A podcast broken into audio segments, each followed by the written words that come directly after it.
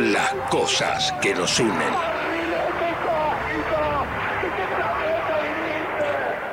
¿Sabés quiénes tienen que vacunarse contra la gripe? Informate en argentina.gov.ar barra salud barra vacunas barra antigripal o al 0800-222-1002. La vacuna es gratuita en todos los vacunatorios del país. Argentina Unida.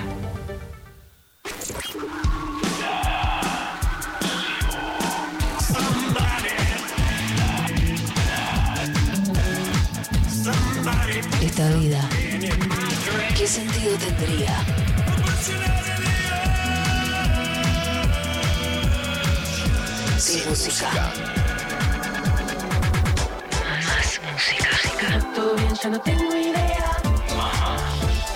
Tomando mi cabello solo puedo yo. Nacional Rock. Nacional Rock. La garganta poderosa, un grito que no se calla. Fue mirarnos y oírlo, fue escucharnos y sentirlo. La utopía no era el flan, todo es parte de algún plan.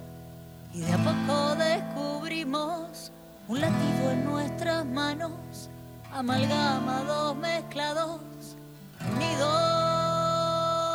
Todos latimos igual, barro corriendo a su ritmo, callamos el mismo idioma, descontando el mismo cuento y siguiendo nuestro instinto, y siempre de cara al viento nos unimos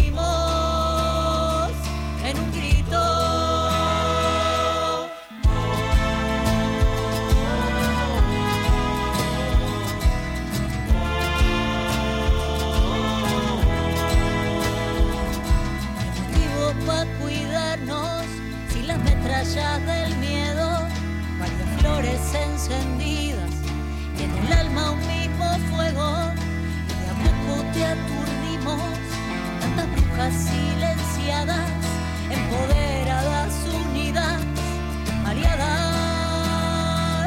todas láctimos igual sangre corriendo a su ritmo hablamos el mismo idioma contamos el mismo cuento siguiendo nuestro instinto y siempre de cara al viento nos unimos en un grito.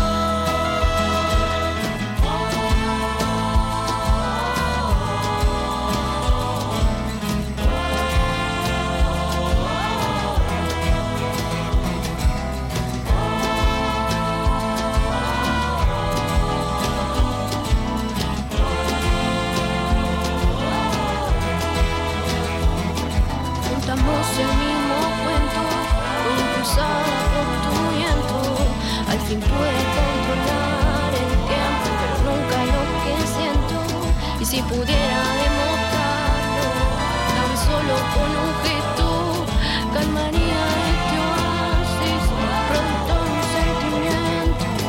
Que sostiene su sonrisa en los días más oscuros, aunque vaya sin prisa sin necesidad lo.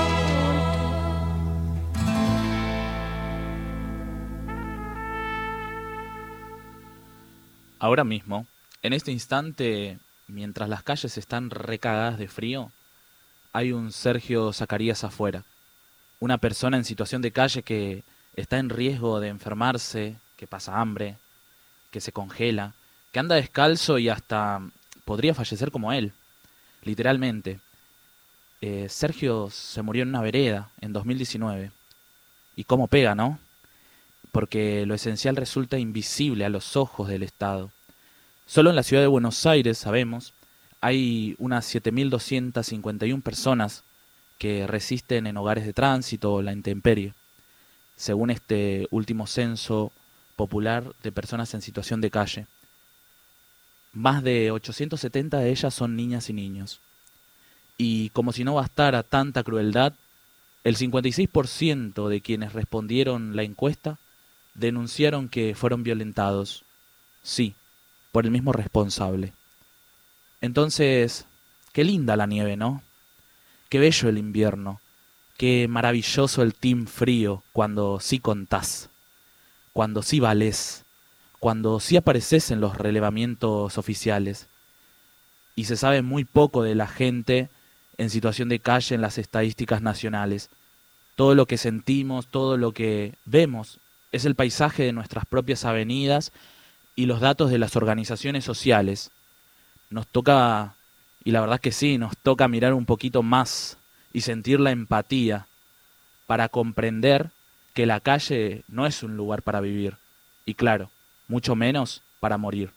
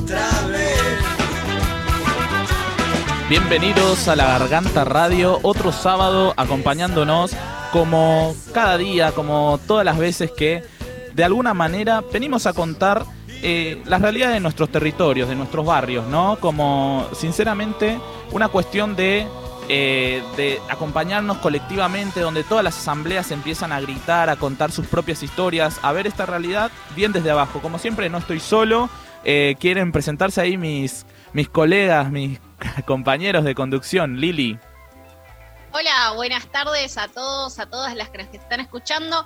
Y hoy tenemos un gran programa eh, con mucho frío también, como bien decía la, como bien decía la editorial. Eh, Julito, ¿cómo estás? Que Julito está en Córdoba también, que nos va a estar contando al respecto del frío también, que esta semana nevó y esta semana también faltó la luz.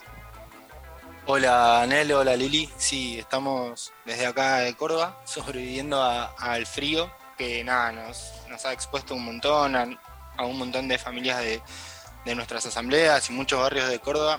Eh, las condiciones precarias en las que viven en sus barrios nada, ha hecho que padezcan el frío ¿no? de una manera mucho peor y, que no hayan podido disfrutar tanto la nieve como, como así nos, nos hubiese gustado. Y también estamos un, poco tristes, ¿no? Ayer fue un día muy particular para Córdoba. Eh, nos tocó despedir a Ramona Orellano de Bustamante, que falleció hace unos 25 años después de estar resistiendo eh, por sus tierras, ¿no? En el noroeste cordobés, eh, contra, bueno, el empresariado que, que quería apoderarse de sus tierras, como, bueno, lo han hecho muchas veces con, con tantas familias y con tantas luchas similares. Así que ese es un poco el panorama de Córdoba en estos días. Sí, un poco la romantización a veces de las cuestiones de eh, está nevando, qué lindo, hagamos angelitos, qué sé yo. Circuló un poco todo eso en, las redes sociales, en, en lo- en la televisión también. Pero después, del otro lado, en nuestros barrios, la verdad que esas cuestiones se padecen un montón por las negligencias estructurales que nos atraviesan y que siempre de alguna manera eh, queremos visibilizar a través de nuestra garganta poderosa. Porque si bien ahora, por lo menos entiendo eso, Julito, y vos me corregirás, no es común que eh, nieve en Córdoba. Eh, pero sí en, en el sur de, de nuestro país hay muchísimos barrios populares, asentamientos que atraviesan problemas como puede ser la Asamblea Interbarrial de Tierra del Fuego, que se le congela el agua. Y vos dirás, qué pelotudez, se le, se le congela el agua, o sea, eh, algo tan chiquito que vos, vos te das cuenta que las vecinas no pueden comer o cocinar para las ollas populares porque no hay agua líquida. Y entonces la municipalidad usuaria tampoco responde y así sucesivamente diferentes conflictos como lo que sucede en mi barrio en la Villa 2124 con los cortes reiterados de luz y todo eso vamos a estar desarrollándolo a lo largo del programa. Tenemos un invitado especial que es Signorini nada menos. Eh, enseguida nos va a estar atendiendo, vamos a hablar un poco del partido de ayer, vamos a hablar un poco de Maradona, de fútbol, de todo un poco.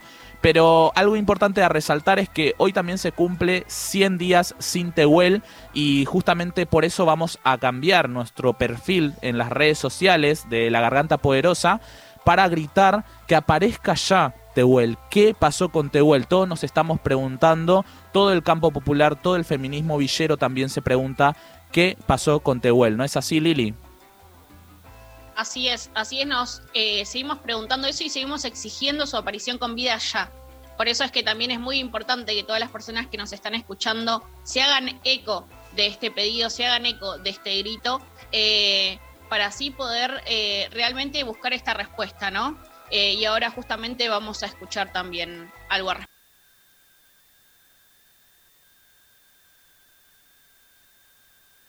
respecto de eso. Sí, sí, vamos a, vamos a escuchar un poco sobre, sobre Tehuel. Y hoy, ahora en este instante, 12 grados más o menos en la ciudad de Buenos Aires. Más adelante vamos a contar cómo, cómo está el resto del país. Nos tocó una semana muy fría, por lo menos a, a quienes vivimos en Capital Federal y seguramente eso sucedió en, en diferentes, se sintió ¿no? en todo el país porque, bueno, ahora con todo el calentamiento global ya no se entiende realmente que cuándo hace frío, cuándo hace calor, se- en dos o tres días, el 21, ya se acerca el invierno y, y así como nosotros venimos reclamando un montón de cosas, también hay otras problemáticas, de hecho vamos a tocar un informe sobre la problemática del agua en Colonia Chazal, allá en Tucumán, es una de las cosas que vamos a estar viendo, pero por supuesto vamos a, abrazarnos también esta, en esta jornada, no solamente con, con este tipo de noticias, sino charlando un poco. Esperamos sus mensajes al 11 39 39 88 88 para que nos puedan llegar, pueden escribirnos con el hashtag La Garganta Radio en Twitter, en diferentes redes sociales, para fílmense ahí mandando una historia, qué están haciendo, están tomando un mate, están comiendo, eh, da, como para comer algo calentito. Yo vine recién de la Villa 2124 que en Tacitas Poderosas hicieron alto guiso, hicieron un guiso de arroz con eh, pollo y, obviamente yo aprovecho, como en la olla popular, me vengo para la radio y, le mandamos con todo mucho rock, mucha música. Así que lo- los espera- esperamos esos mensajitos y a seguir porque esta tarde tenemos un montón de contenido. Poderosa. Un grito urgente. Aunque vaya sin prisa, sin necesidad lo oculto. Una lucha constante.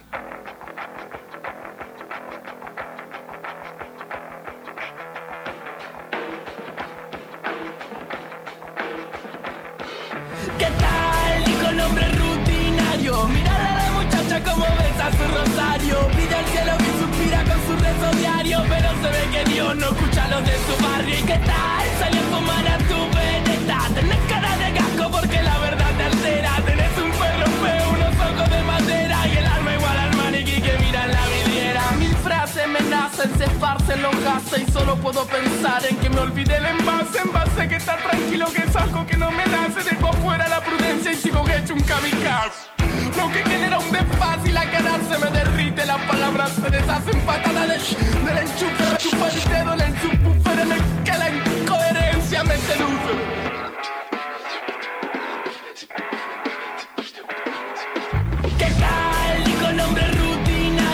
A la muchacha como besa su rosario. Pide al cielo que suspira con su rezo diario. Pero se ve que Dios no escucha los de su barrio. ¿Y qué tal? A fumar a tu veneta. Porque la verdad te altera.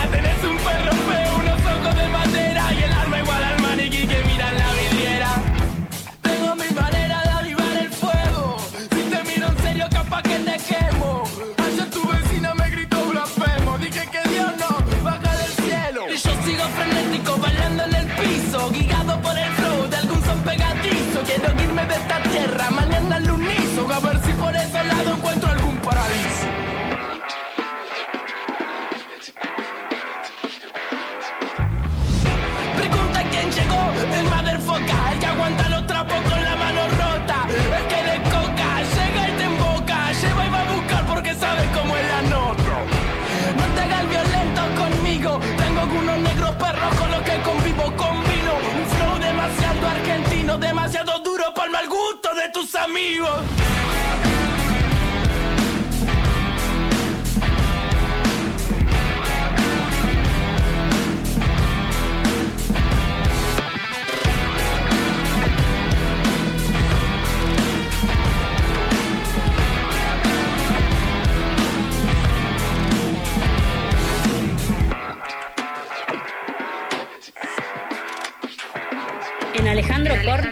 San Vicente, provincia de Buenos Aires, hay un silencio expectante.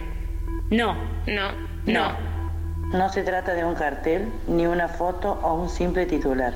Es Tehuel de la Torre, un chico trans, Un chico trans. que desde el 11 de marzo nadie sabe dónde está. Nadie sabe dónde está. Un hermano. Un novio. Un hijo, un amigo, al que quieren volver a abrazar. Quieren volver a abrazar. No vamos a bajar los brazos. No nos vamos a callar. Hay un puñado de almas que quiere saber, que sigue luchando. Porque a nadie se lo traga la tierra. Necesitamos una búsqueda más intensa. Lo queremos vivo. Lo queremos vivo. Lo queremos vivo. Vivo. Nos seguimos preguntando, ¿dónde está Tehuel?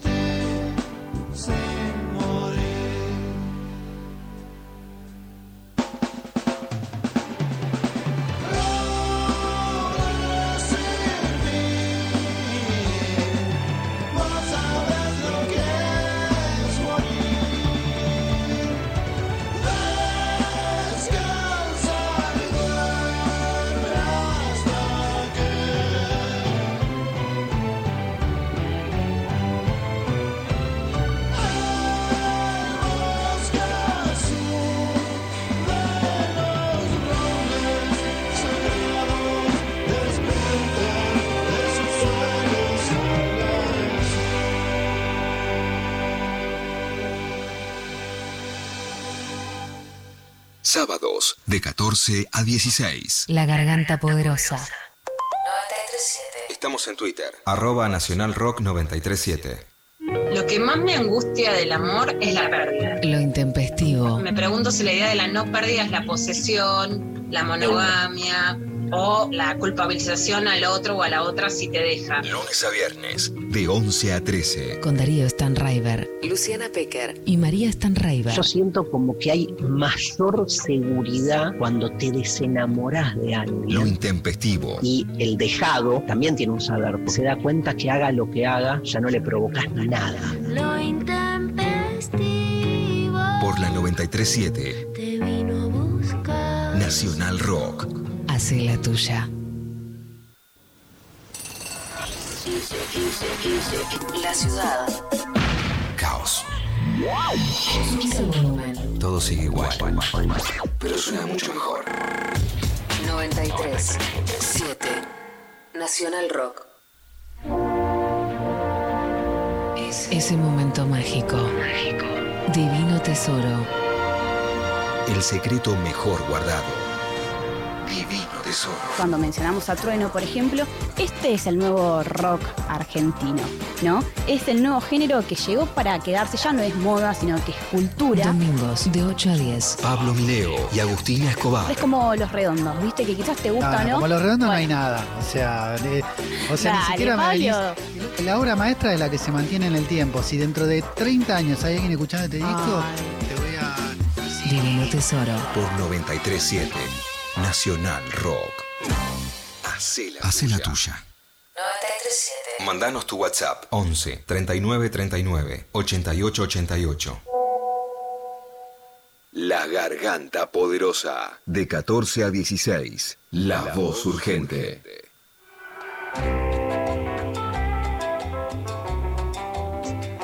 Bueno, seguimos acá siendo las 14.24. Como decíamos al principio del programa, tenemos un invitado de lujo que eh, ya, ya está conectado con nosotras y nosotros en este momento. Eh, nada menos que un referente de la eh, preparación física que justamente inició su labor allá por el 73 en el Club Rivadavia de Lincoln y entrenador personal nada menos que Diego Maradona entre el 83 y el 94. Eh, le dicen el profe a Fernando Signorini. Su vida es un sinfín de experiencias, claramente, eh, a lo largo de, todo el fútbol argentino, pero también diferentes países, ¿no? Eh, desde César Luis Menotti y Carlos Vilardo, los dos técnicos campeones del mundo, trabajó con ambos, digamos, eh, a Diego Armando Maradona, nada menos, y Leo Messi, por supuesto, los mejores jugadores argentinos de nuestra historia. Entonces, tenemos acá a, Fernando Signorini. ¿Nos escuchás bien? Hola, buenas tardes. Hola, ¿cómo le va? Buenas tardes. Gracias, gracias por recibirnos siempre y estar codo a codo con nosotros, con nuestros barrios. Eh, me llamo Nelson, yo soy vecino de la Villa 2124. Eh, queríamos preguntarte primeramente, ¿cómo estás, Fernando? ¿Cómo estás atravesando este momento? Y, sobre todo, ¿cómo ves el inicio de este torneo, ¿no? Que la- de la Copa América en Brasil, ¿no? Leímos que en varias ocasiones te manifestaste sobre la situación de, de Colombia y la situación del coronavirus en Brasil, sobre todo. Yo creo que son dos cosas muy preocupantes, la pandemia por un lado y la Copa América por otra. ¿no? Una por culpa de un virus y el otro por una dirigencia que sigue siendo insensible, irrespetuosa, que, que no contempla ni, ni siquiera le importa eh, la salud o el riesgo que corren los jugadores y sus familiares. ¿no? Eh, y en tantos ellos, como ayer lo veía al presidente de la Conmebol, a este Domínguez, sentado cómodamente con el barbijo, él muy protegido, mientras los jugadores son los que riegan. A mí me parece que, bueno, yo personalmente lo lo estoy eh, transitando muy bien, toda vez que, ¿de qué me voy a quejar si hay gente que la está pasando tan mal, ¿no? Eh, y, y no necesitábamos de la pandemia para darnos cuenta de que hay muchísima gente que la está pasando tan mal. El otro día mismo estaba mirando que se jugó ese partido en, en Santiago del Estero, en un estadio que costó 45 millones de dólares, en una provincia eh, que marcha primero en Argentina eh, en ese perverso rating de ser la, la provincia que mayor cantidad de mortalidad infantil Claro, tiene por cada claro. chico nacido vivo, con el 9.7, que prácticamente no tiene servicios para la mayoría de luz, gas, eh, agua potable, eh, y que además es una de las tres con mayor índice de, de analfabetismo, pero la pelota tiene que seguir rodando, el circo romano en su nueva versión. Esto es de una perversidad ilimitada y a mí sinceramente eh, es como que me, me duele por todos lados lo que está pasando. ¿no? Y, Claro, parece y que- repito, no era necesario. Parece que la- las prioridades no, fueran otras, ¿no? Eh, esto de que, de que la pelota siga rodando y no poner el ojo donde, bueno, están muchas de las necesidades, fundamentalmente de quienes muchas veces eh, gobiernan, ¿no? Em, y, y sabemos que, bueno, de- detrás de, del fútbol, el fútbol que nos gusta a nosotros, hay, hay muchos negocios, ¿no? Eh, pero bueno, ahora en, en este arranque de, de la Copa América, eh, nada, todos los argentinos que nos gusta ver a, a Leo jugar, eh, lo disfrutamos también, ¿no? En medio de, este contexto. Vos particularmente, Fernando, ¿cómo, cómo ves a la selección eh, ya después de haber jugado la segunda fecha? Y, y también, ¿qué se siente tener una Copa América, transitar una Copa América eh, sin tener a Diego hinchando desde la tribuna, ¿no? Sí, sí, eso es cierto, sí. Bueno, es una es uno de los dolores que nos van a acompañar en ese sentido para siempre, ¿no?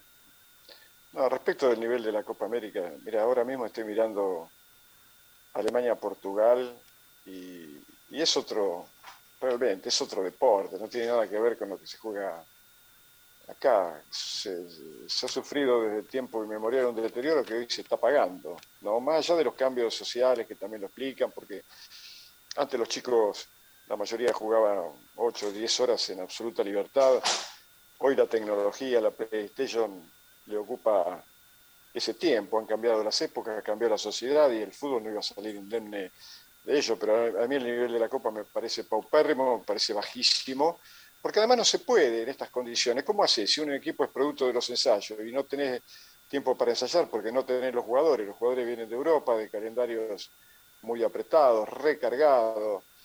Llegan y aún en medio de la pandemia, eh, ¿cuánto tiempo juntos eh, pueden estar? Porque además ahora también tienen que viajar en avión, jugar y volver, así que los tiempos prácticamente son muy, muy, muy limitados. Yo creo que en ese sentido cada vez estamos con mayor desventaja con los equipos europeos. Y ya te digo, el mismo partido de ayer, sí, el triunfo y nada más. ¿Quién se va a acordar de este partido dentro de tres semanas? Sirve para la estadística, sirve para negocios, sirve también, como no, para seguir estupidizando a la gente, porque ese es uno de los argumentos con los que los estados hoy, o el poder o los gobiernos utilizan al fútbol, para que mirando el fútbol eh, sirva de zanahoria para que nosotros la persigamos mientras alrededor pasan las cosas que pasan. Y bueno, en fin, eh, el tema es muy complejo y hay que abordarlo desde, creo yo, ¿no? Desde la objetividad, o sea, no dejarnos engañar. eh, por Ahí, en esto que, dicen- que mencionás, me, me quedó resonando, ¿no? El, el cómo muchas veces el, el que la pelota siga rodando le, le sigue exigiendo a los jugadores, ¿no? Como, che, esto, que funcionen como, como máquinas, que jueguen, que jueguen, que jueguen. ¿Crees que, no sé, por ejemplo, un claro ejemplo, o un poco es lo que pasó con el Morro García, Morro García con la Argentina, ¿no? Eh, ¿Vos crees que esto de- del jugar, jugar, jugar, de subirse un avión, bajarse, entrar a un estadio, salir, subirse un avión, bajarse, jugar, ¿le va a afectar en algo a, los jugadores? Sí, por su- además desde el punto de vista emocional, porque yo me imagino que, te, mira, pasó no hace mucho con el chofer del micro de River Plate que se contagió a través de los jugadores. Bueno, eh, es una víctima de toda esta porquería. Yo creo que, que habría algún tipo de causa legal contra los responsables de que se juegue, porque de no haberse jugado, bueno, este muchacho no, no hubiera perdido la vida y su familia no estaría lamentando. La preocupación de los jugadores puede pasar también porque no son tontos y pueden pensar así como contagiamos al chofer, podemos contagiar, qué sé yo, a mis padres, a mis abuelos, a mis seres queridos. No, no, pero sin embargo, por eso me extraña mucho que, que no haya una toma de decisión decidida de los jugadores y decir, no jugamos y se acabó, que vengan a jugar los dirigentes de la Comebol, porque de una vez por todas el fútbol tiene que ser de los futbolistas. ¿te das cuenta? Pero bueno, Vos- mientras vos no se el- organicen, mientras, mientras no...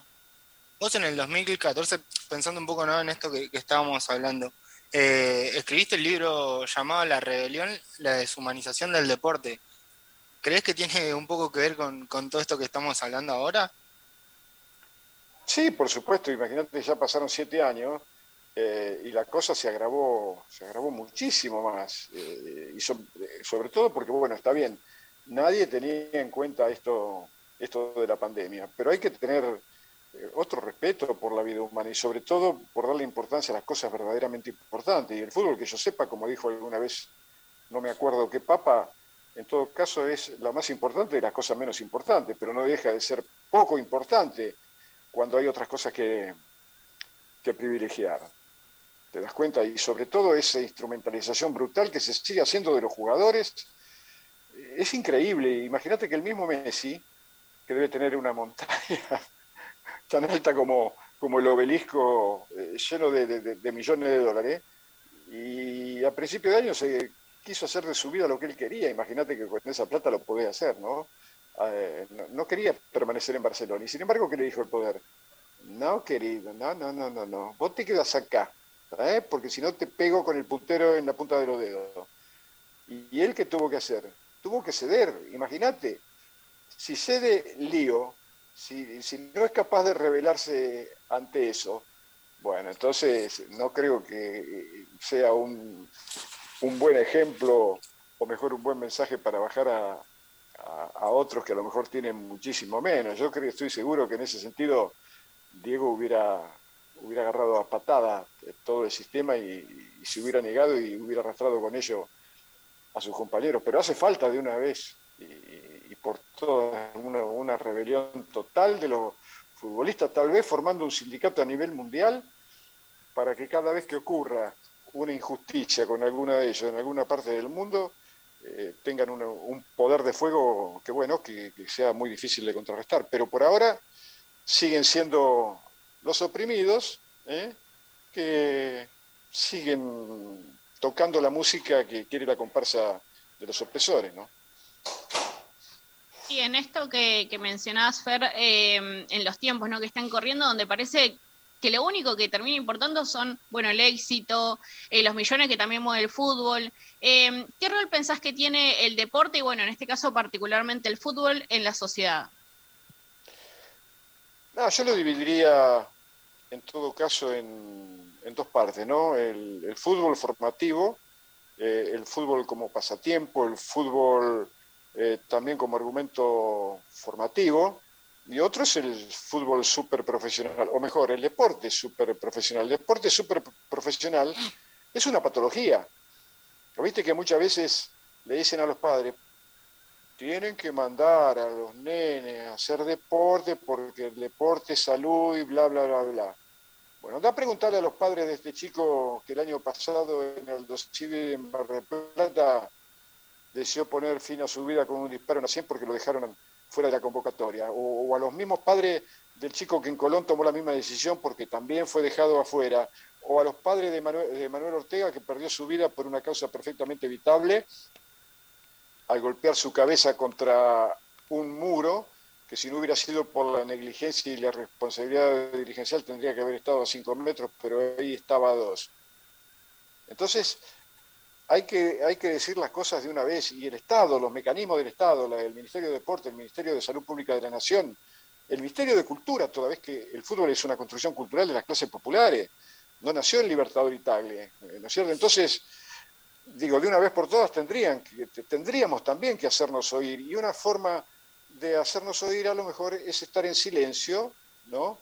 Eh, quiero decir, sin prender la televisión, sin ver los partidos, sin ir a la cancha, porque esto o lo cambia el gobierno y por ahora no lo va a cambiar, lo cambian los jugadores y por ahora no lo van a cambiar, o lo cambia la gente eh, tomando una decisión que sí, ya sé que a lo mejor va a costar y va a ser dolorosa porque uno se queda sin mirar un partido de fútbol, pero mucho peor es seguir siendo una, una oveja de un rebaño que el poder sigue manejando de manera perversa y que lo está acercando al borde mismo del abismo del que después va a ser muy difícil salir, ¿no?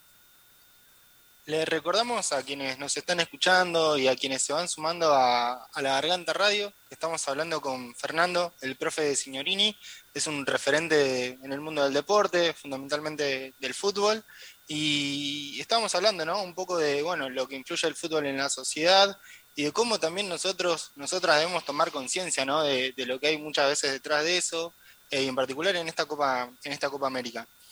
Recién nos comentaba Fernando que, bueno, el, el fútbol es parte de nuestra cultura, ¿no? Que, que es muy nuestro.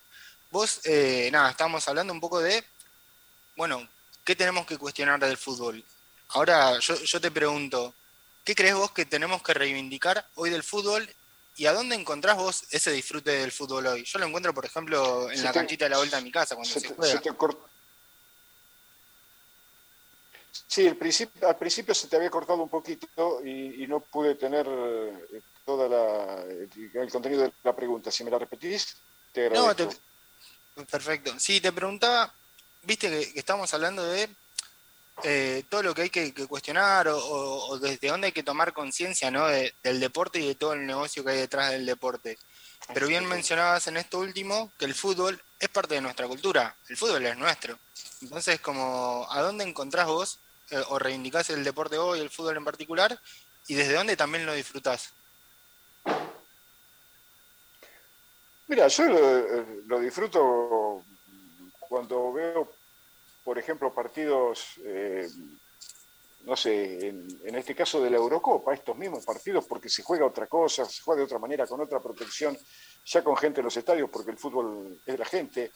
Pero acá, acá no, no encuentro, realmente no encuentro motivos para no, porque sé que es toda una porquería.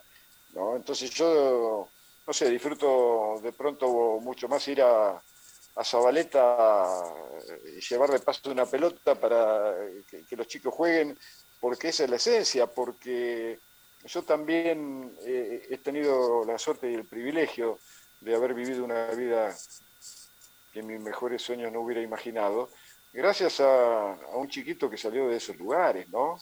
Eh, a un negrito de mierda, como todavía una buena parte de la, sociedad hipócrita sigue diciendo. Yo encuentro ahí en las raíces, en la esencia misma del fútbol, y el fútbol nació en los barrios, nació en el sórdido barrial, ¿no? pero con la posibilidad de darle a los chicos la, eh, de, de poder llegar al cielo, como a veces eh, yo le repetía a Diego, pero a mí el sistema no me atrapa, ni mucho menos, a mí no me atrapan estos miserables que están en los programas de televisión, que lo disfrazan de saco y corbata para decir estupideces. Pero que en definitiva quedan expuestos al patetismo lógico de que están constituidos. Eh, Creo que cada uno tenemos más que nunca la posibilidad, casi la necesidad de pensar por nosotros mismos, de no seguir eh, las pautas que quiere el sistema, porque terminamos siendo, como te decía anteriormente, ovejas del mismo rebaño, ¿no? Y volviendo, viste, mencionabas a, los negritos de mierda, nosotros lo, lo reivindicamos, y, uno, uno hermoso que nos enseñó un montón, bueno, es el Diego, y, vos lo traías recién, ¿no? Desde tus palabras y desde tus sentimientos profundamente, porque estuviste junto a él como preparador más de 10 años y lo conociste durante un montón de años más. Eh, ¿Qué representó él para vos, si nos tuvieses que contar?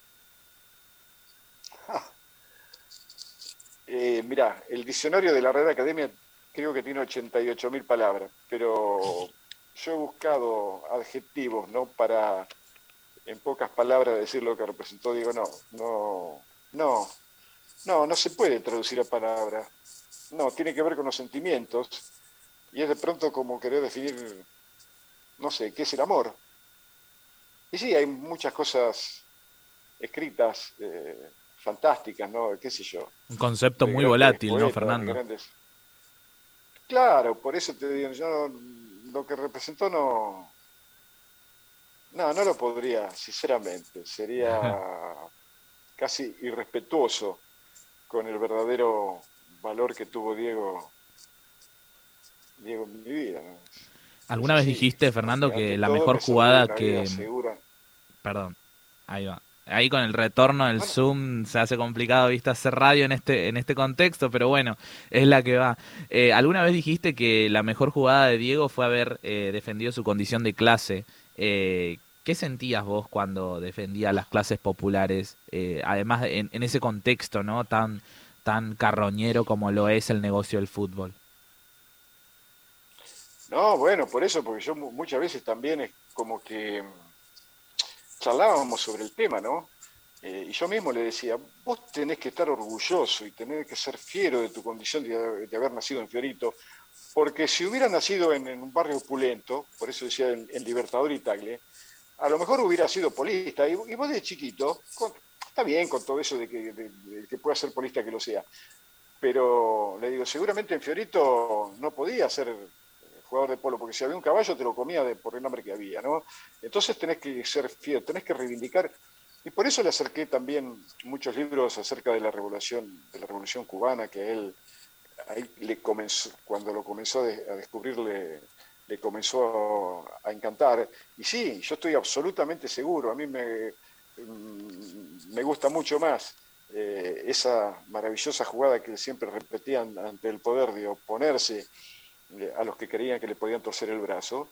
Eh, esa jugada fue infinitamente más linda todavía que el segundo gol a los ingleses. ¿no? Bueno, y yo acá, por ejemplo, eh, bueno, estoy en la reacción de la garganta en Córdoba Capital y, lo tengo lo tengo a mano en, una impresión que, que hicimos. Y una también de las frases que el mismo Diego nos dijo fue, los grandes jugadores fueron Villero, a mucha honra. Y acá tenés el primero. Esto nos lo dijo en una entrevista y nada, para nosotros es, es hermoso. Nosotros reivindicamos la, la cultura villera desde el lugar que Diego reivindicaba a Fiorito y a todas sus familias y amigos y, y a la villa en sí, ¿no? Eh, nada, eso, eso es hermoso, digamos, poder traerlo y que, y que él mismo nos lo haya traído a nosotros. Pensando... Claro, y lo mismo, lo mismo pasó con, con el querido René, René Houseman, que fue con ustedes al Mundial, al mundial. Al mundial de Brasil, y con Carlitos Teve, y con Juan Román Riquelme, y con el Kun Agüero y el Tono Arriola Rosario, así cientos, sí, claro, la mejor historia del fútbol argentino la hicieron los chicos que salieron desde ahí, ¿no? Chicos que cuando están ahí son despreciados, sinceramente, son despreciados por una muy buena parte de la sociedad. Ahora, claro, después si vuelven con un título, no sé, de campeón del mundo de box o, o un título mundial de, de fútbol, eh, los pasean por las grandes avenidas, los llevan al Salón Blanco de la Casa Rosada, los suben al balcón de la Casa de Gobierno, los, instrumentalizan, los usan. Entonces todo esto tiene, tiene que terminar de una vez por todas. Y toda, toda esa, esta institución o mecanismo, ¿no? Que, que trabaja ya casi sola, ¿no? Atrás, valorando la meritocracia y todos esos valores horribles que, claro, vos salís de la villa y repentinamente te hacen como entre comillas parte de ellos, parte de esa eh, burguesía que todavía sigue de alguna manera eh, discriminándonos, estigmatizándonos, cuando en realidad nosotros lo que hacemos justamente es tratar de revertir esas cosas con nuestra forma de hacer eh, política, ¿no? Nosotros los villeros y las villeras reivindicándonos desde ese estigma para presentar esto de una pelota, bueno, cómo esa pelota no es solamente un espacio de fútbol donde llevamos a los pibes todos los fines de semana o entre semana a, jugar un rato, sino armar rondas, hablar de qué pasa en su barrio, qué les pasa a ellos, qué es lo que necesitan y que esa pelota se transforme en un,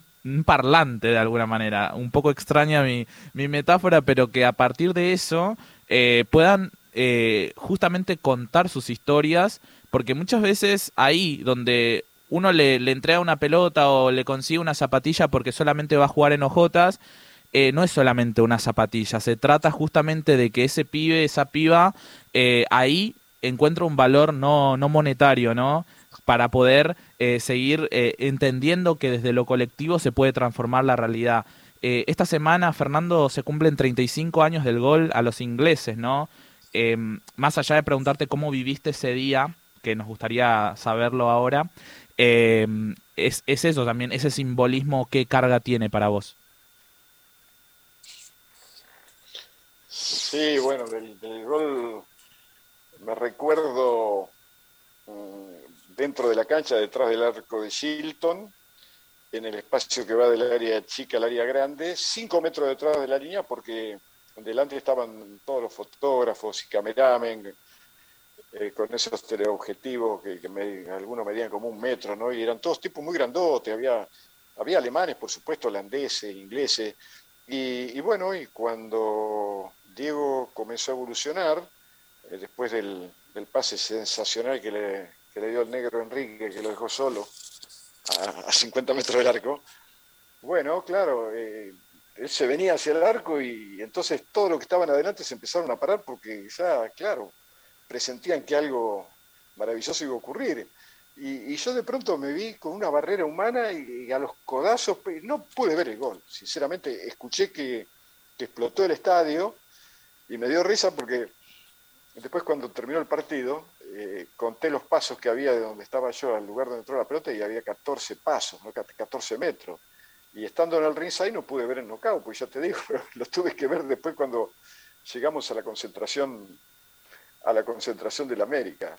No, sí fue muy, muy cómico. Y, claro, bueno, en definitiva, era un gol que Diego se lo merecía todo, ¿no? Eh, Yo creo que todavía más lindo que el gol fue el relato de Víctor Hugo, que es realmente emocionante y que, que se escucha en todo el mundo. Ese relato eh, acompaña casi permanentemente a la jugada de Diego. Pero sí, son hechos inolvidables. Vos sabés que la memoria es selectiva y recuerda generalmente las cosas que te emocionan.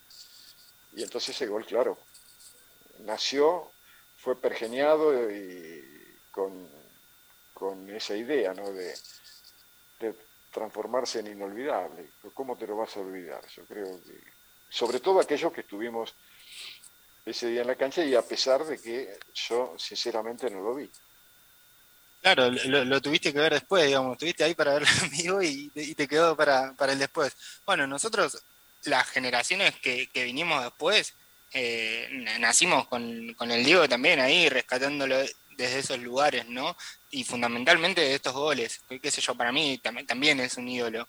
Pero bueno, vo- vos también lo, lo conociste desde varios lugares. Eh, el Diego ídolo, pero también el Diego persona, ser humano, sabiendo que, que esto, ¿no? Siente y tiene emociones y vive y pasa un montón de, de cosas que por ahí el fútbol negocio o, o el show de, de la televisión no lo muestra.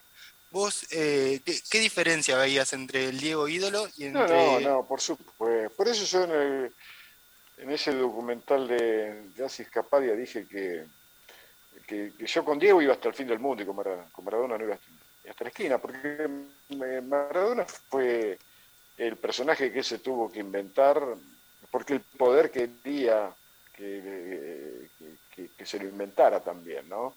Porque si, si no, el, el pelu de Fiorito, Diego, no, no, no servía para perversidad, no servía para instrumentalización, porque, y bueno, porque era un chico, eh, además de ser un muy humilde, era muy simpático, eh, era de una infinita ternura en su relación. No, ellos no necesitaban eh, peleador, agresivo, con toda esa perversidad con que esta sociedad está siendo encaminada no sé hacia dónde.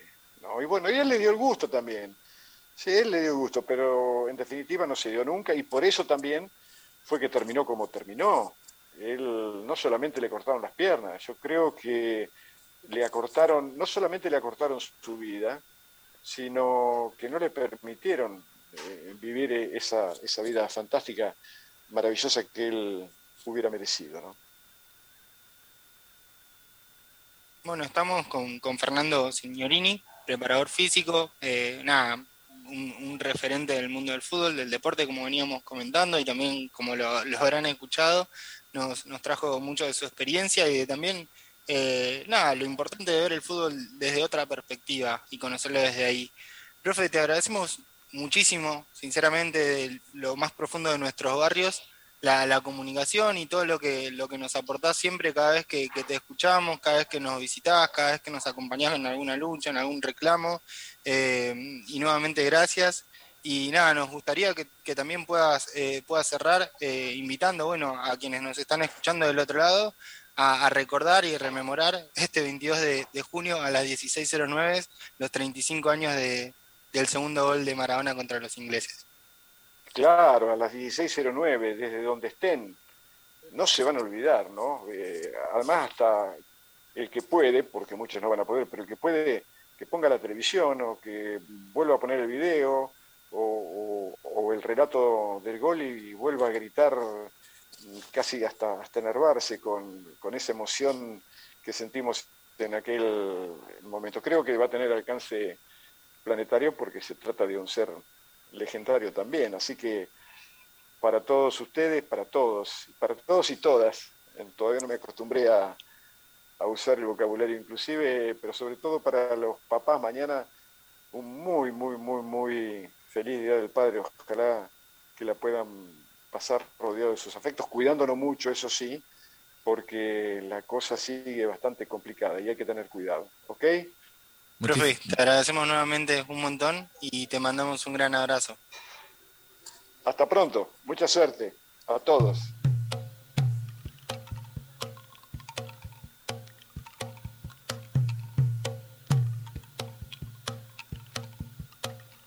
Dicen que escapó de un sueño en casi su mejor gambeta. Que ni los sueños respeta, tan lleno va de coraje, sin demasiado ropaje y sin ninguna careta. Dicen que escapó este mozo del sueño de los sin jeta, que a los poderosos reta y ataca a los más villanos sin más armas en la mano que un 10 en la camiseta.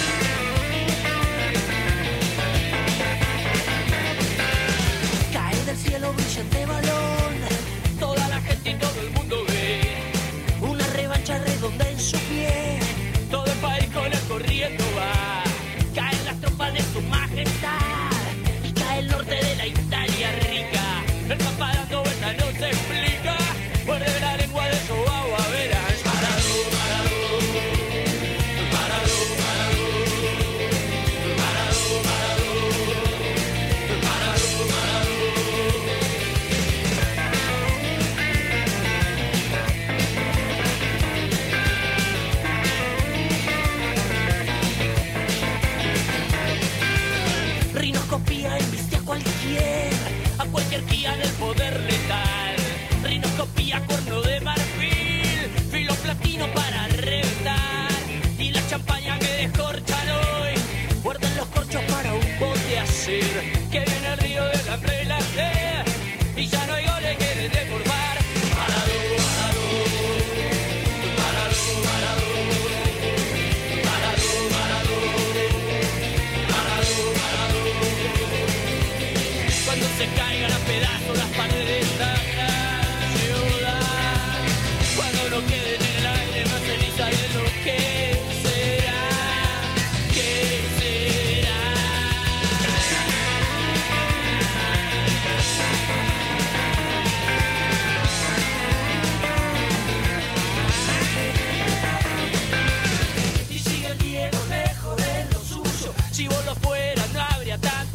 suyo. Y Castillo el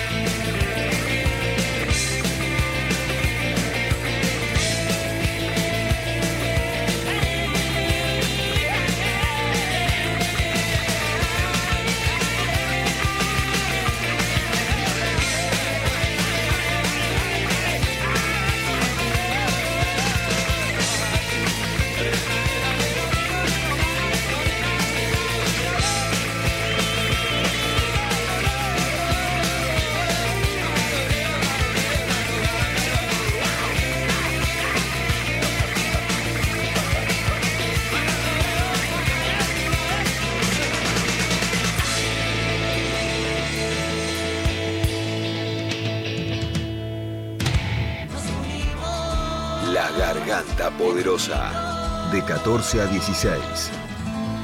La voz urgente. 937. Se mete en tu cabeza. Nacional Rock. Todos fuimos. Todos somos. Todos podemos ser.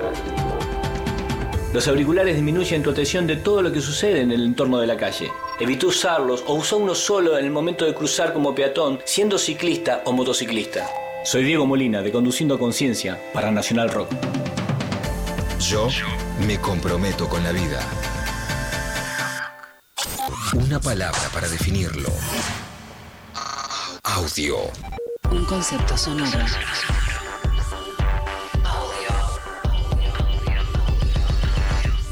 Siempre me gusta contar esta historia de dónde se conocen ustedes dos. Ah, Es uno de los grandes amigos de la época cuando nos conocimos con Gustavo, inclusive los primeros comienzos de Soda. Sábados de 22 a 0. Con Z Bocio DJ Way. Yo te influencié a vos. La noche esa, ¿te acordás que estabas al lado mío en la cabina y me decías, uy, yo quiero servir. Sí, sí, sí, sí, sí, es algo... Yo quiero salir de gira solo en vez de practicar con la banda y andar de gira con banda. El gran Carlitos Alfonsín. Bienvenido, Carlos Alfonsín. Audio. Por 937 Nacional Rock. Hace la tuya. Cuando nos abandonamos a la música, todo tiene sentido. Todo tiene sentido.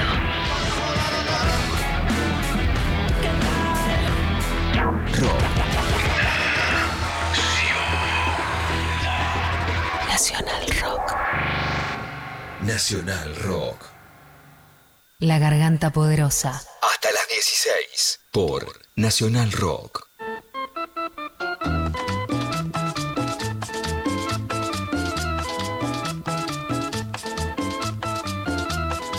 Y así, con esta cumbia, las 3 en punto en la Garganta Radio, otro sábado donde nos acompañamos y recién tuvimos una entrevista bastante piola con Fernando Signorini que nos habló de todo, hizo un repaso zarpado de fútbol, desigualdad, sistema Latinoamérica, la pelota Diego Armando Maradona, hizo como un popurrí de temas bastante piola y no sé cómo, cómo, cómo la vivieron, Julito, ahí, cómo, cómo sentiste la nota con, con Fernando.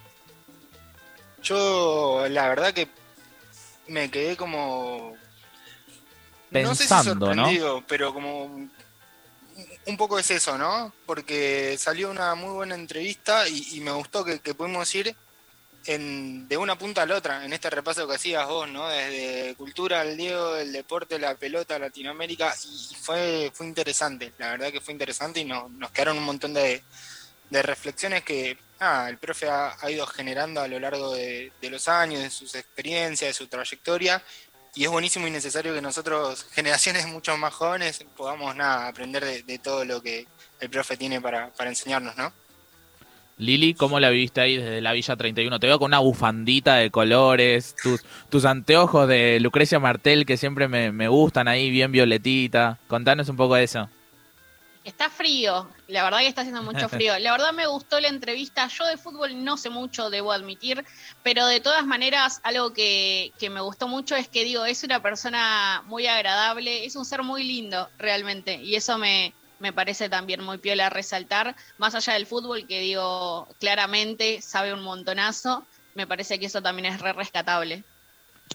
Sí, sí, y, y- la temperatura en el resto del país no es muy distinta a Capital Federal como veníamos diciendo. Por ejemplo, en Río Negro está teniendo 7 grados en, en la mayoría de Río Negro, ¿no? Catamarca 11 grados, San Luis 7 grados, allá por Rosario, saltándonos ya, eh, 14 grados y bastante fresco, ¿no? Neuquén 6 grados. Yo, yo no me imagino a la gente, ¿cómo hacen en Córdoba? ¿Cómo están haciendo? Eh, en la semana tuvieron varios cortes de luz, de electricidad, ¿no? Ahí en el barrio Yapeyú, Julito, que estuvimos viendo, ¿no? En cómo están haciendo con, con la nieve. Yo, yo me cago de frío. Sí, la, la verdad que con la nevada en, en la provincia y bueno, fundamentalmente en mi barrio, ahí en el Yape, tuvimos un, un montón de, de complicaciones y un poco lo que traíamos para, para este repaso de noticias, de, de hoja de rutas, era un poco esto lo, lo que pasamos esta semana en esta provincia. Eh, después de, donde después de la nevada del pasado miércoles por la madrugada, el frío se recrudeció con temper- temperaturas que durante la semana no superaban los 10 grados, llegando a, a 0 grados o menos 1 grado en algunos momentos. En barrios como el Yape, los cortaderos donde hay Asamblea de la Poderosa, la falta de, de urbanización nos hizo sufrir mucho más. Algunos sectores de mi barrio, del Yape, estuvimos varios días sin luz, desde el día miércoles, como les mencionaba, Claro, después de la nevada, hasta ayer, incluso hoy, eh, hay distintos sectores del barrio que permanecen con cortes de luz, que, que le vuelve de manera intermitente o que vuel- vuelve con, con una tensión muy baja. A eso, bueno, también se le suma la falta de gas natural, eh, mientras que sabemos que una garrafa sale 500, 580 pesos para arriba, que es un precio inaccesible para muchos de nuestros vecinos. Es imposible calefaccionarse así de esta forma y la luz y el gas sabemos bueno que, que son derechos básicos que debiesen estar garantizados por, por el Estado.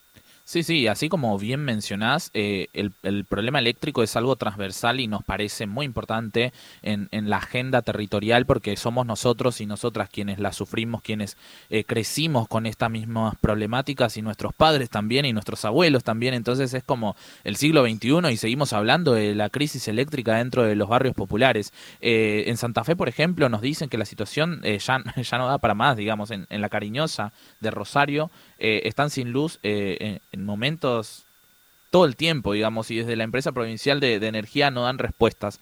Eh, en los Pumitas hay muy baja tensión, eso también hay que hablar, porque cuando tenés muy baja tensión, cuando no sirve para prender una estufa y a la vez poder eh, guardar tus alimentos en una heladera, eso no se llama luz también. Es muy importante eso, porque a veces se dice, pero sí tenés luz, che, pero no puedo prender una estufa porque se me salta la térmica, se, se va la luz todo el tiempo, entonces eso no es eh, un derecho básico garantizado, ¿no? Eh, en los Pumitas sucede esto, en el barrio Camino Muerto de Gra- Granadero Baigorria, que siempre me cuesta Granadero Baigorria, también es eh, un problema muy común. Eh, tuvieron que hacer, digamos, ellos ahí unas conexiones eh, precarias entre los mismos vecinos, que es lo que en general solemos hacer todas y todos, ¿no?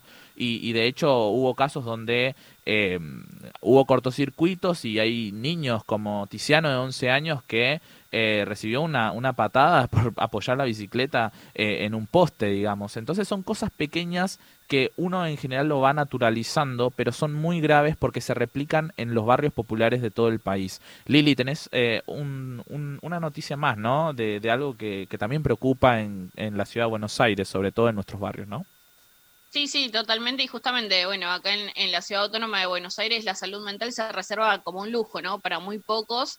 Y mientras, eh, bueno, acá en Buenos Aires es la ciudad con mayor cantidad de psicólogos y psicólogas por cada 100.000 habitantes y se estima que hay eh, más o menos 52.000 profesionales de la salud mental. En nuestros barrios la asistencia realmente escasea. Eh, por ejemplo, acá en la Villa 31, donde viven más de 50.000 personas, solo cuenta con cuatro profesionales de la salud en las salitas del barrio. Eh, mientras, por ejemplo, acá cerca, también en la Rodrigo Bueno, eh, ni siquiera cuenta con una salita, ¿no? La más cercana está a 20 cuadras. Eh, las 70.000 personas que viven en la Villa 2124, por ejemplo, sostienen su diaria sin la posibilidad de acceder a estos profesionales, ya que ninguno de los cuatro CESACs eh, cuenta con turnos para, para esta asistencia. Digo, en un contexto donde cada vez más personas sufrimos la incertidumbre, el encierro, la angustia también, donde aumenta de forma bastante escalada los casos de depresión, ansiedad y consumo problemático, el acceso a la salud mental debe ser garantizado. Tal cual, Lili. Sí, básicamente todo esto que venimos hablando, que es un popurrí de noticias de nuestros barrios, eh, tienen que ver con las decisiones políticas y sobre todo tienen que ver con, con las ganas de sentarse con los vecinos y las vecinas para charlar y, poder solucionar todos estos inconvenientes históricos. Y bueno, hablando de ganas, justamente vamos a escuchar una canción con- que se titula Ganas de Zoe Gotuso, así que ya venimos con muchísimo más.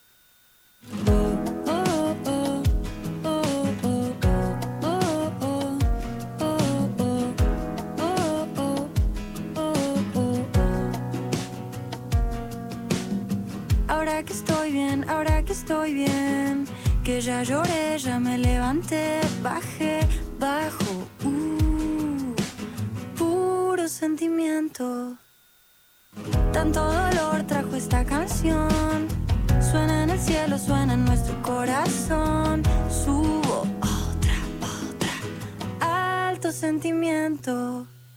Por eso no me quedo con las ganas. Miremos pelis en la cama. Beso a la mañana. Eso es todo para mí. Ya no me quedo con las ganas. Miremos pelis en la cama. Me das un beso a la mañana.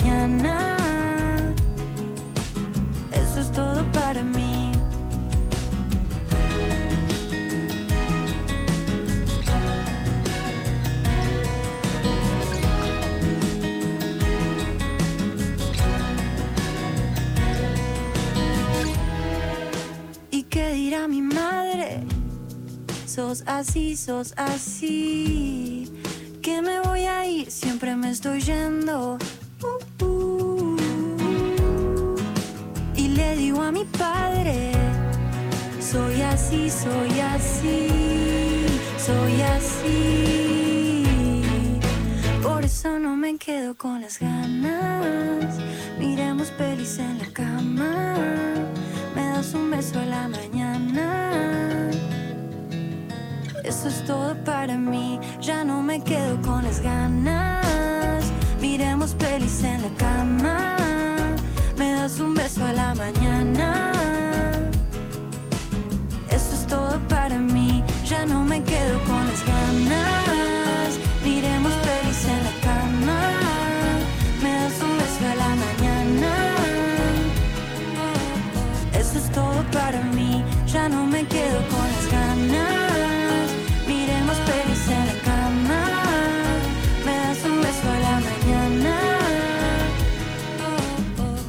Todo para mí. Ahora que estoy bien, ahora que estoy bien. Ahora que estoy bien. Quiero que sepas que ahora que estoy bien, ahora que estoy bien. Ya lloré, ya me levanté. Ahora que estoy bien. Quiero que sepas que yo estoy con vos, vos, vos, vos, vos.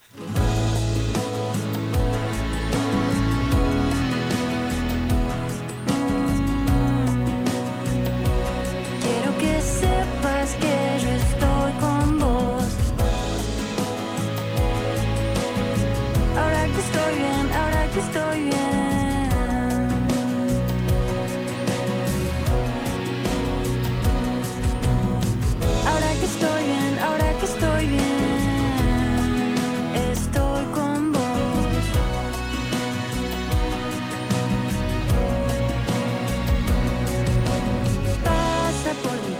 Gotuso, ganas estamos escuchando.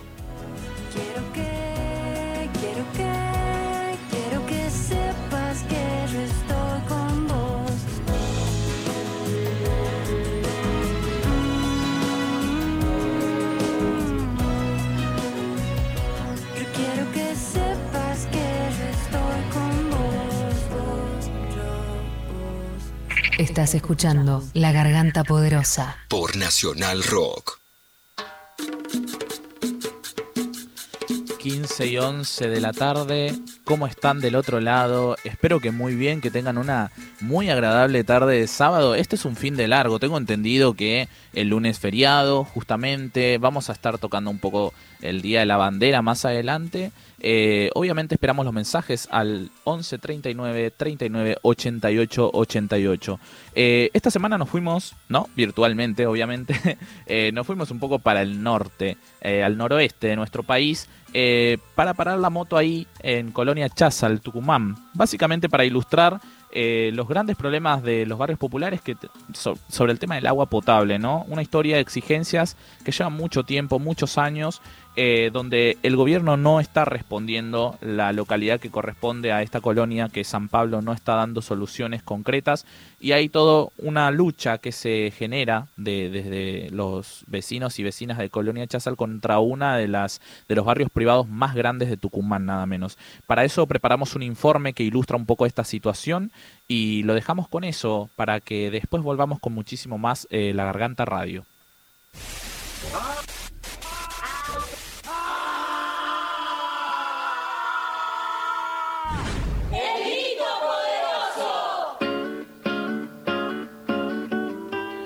Llegamos al noroeste argentino, en un huequito de Tucumán que abriga a 10 familias. Se lo conoce como Colonia Chazal, una comunidad cuyo origen se remonta a finales del siglo XIX. Pero entonces no había tantas complicaciones para acceder a un derecho tan básico y ancestral como lo es el agua. Nosotros ponemos el estilo. Vos disfruta tu vida. Mucho más que un country, una forma de vida. San Pablo Country Life and Golf. Acércate a conocer tu nuevo estilo de vida. El conflicto se centra en una empresa del grupo Lucci, quien construyó el San Pablo Country Life and Golf en el mismo predio donde sobrevive esta comunidad, que hoy se encuentra atrapada en una red de disputas por el territorio. Estas tierras eran administradas por viejísimas patronales azucareras, pero lo que nunca se tomó en cuenta es que allí resisten hace más de 130 años un puñado de trabajadoras y trabajadores. Mi nombre es Patricia Soto, vivo acá en Colonia Chazal.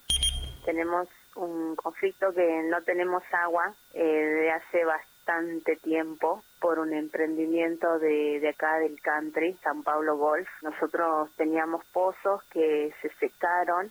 Eh, es muy feo vivir así sin tener agua, una porque tenemos niños, yo tengo mi nietito, después hay gente mayores también acá. Es, es horrible. Eh, Acá nosotros es eh, levantarse y sentir un ruido eh, así de trastorno y tener miedo de que venga el señor Luchi con todos esos matones que tiene a hacer algo. Los hostigamientos son eternos. En 2012, por ejemplo, fueron encerrados por la empresa dentro del country vigilados con cámaras de seguridad. Y hace 11 años que les cortaron el acceso al agua, por lo cual comenzaron a necesitar la asistencia con camiones cisternas, ya que los pozos de donde los sacaban se secaron.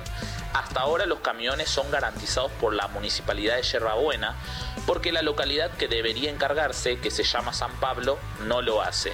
Aún así, ningún camión cisterna alcanza para abastecer esta necesidad. Y ahora, bueno, tenemos agua porque nos trae una cisterna de Yerbabuena. El agua nos trae los días lunes y, por ejemplo, nos dura hasta el sábado. A mí me dura hasta el sábado. Eso si no lavo, porque si llego a lavar eh, me, me dura menos, digamos. Así que trato de ir a lavar en la casa de mi hermana, será como dos kilómetros más o menos, como para que pueda tener agua hasta el otro lunes. Ahora bien, esto no fue debatido en el aire, ni es un capricho de las familias que concentraron su vida y su descendencia en esos suelos. Fueron muchas las promesas, las discusiones y las intervenciones judiciales que desde la colonia Chazal se llevaron al poder ejecutivo y legislativo. Y sin resolver el grave conflicto habitacional, lo único que sí tienen hoy estas personas es la incertidumbre del desalojo. Y el 8 de marzo eh, ellos quisieron venir a agarrarnos del camino que nosotros tenemos, querían venir a cerrarnos, ponernos tela y dejarnos nada más que un pedacito re chiquito para que nosotros tengamos la salida. Ahí nos interpusimos nosotros y dijimos que no nos iban a hacer eso. Bueno, ahí sí le han pegado, eh, ha habido golpes así. Eh, logramos impedir eso, de que nos cierren el camino, porque nosotros estábamos peleando por algo que es de nosotros no sabemos con qué se puede venir. Y ahora nosotros nos ponemos a pensar que, que la próxima vez que venga irá a venir con balas de goma, no les importa nada.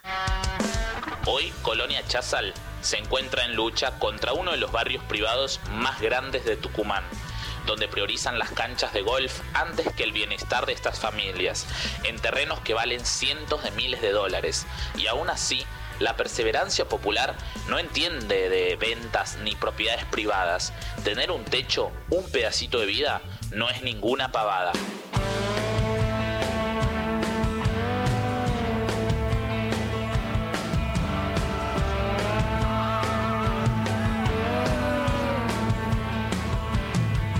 Hemos visto borrar de un plumazo casas, niños, madres, jóvenes, padres y abuelos. Hemos visto caer parte de la historia de este único mundo que es lo poco que tenemos.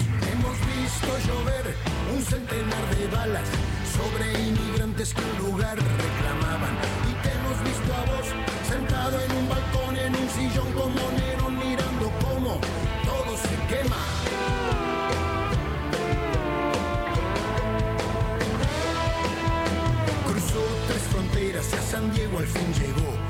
Llama Elizabeth, es del Salvador. Lo que quedó de ella se juntó con su familia. Lo que quedó de ella un abrazo recibió. Lo que quedó de ella un año nuevo festejó. Lo que quedó de ella lo empujaron a un avión. Gracias a un soplón, sentado en un balcón, en un sillón como Nerón,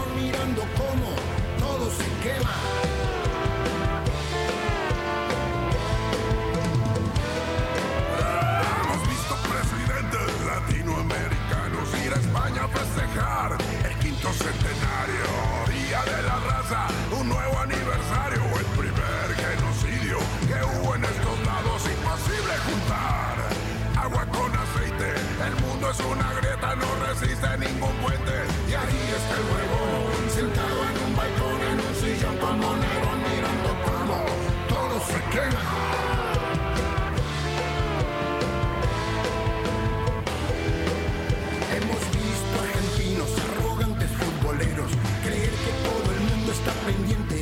Ansiedad, paranoia,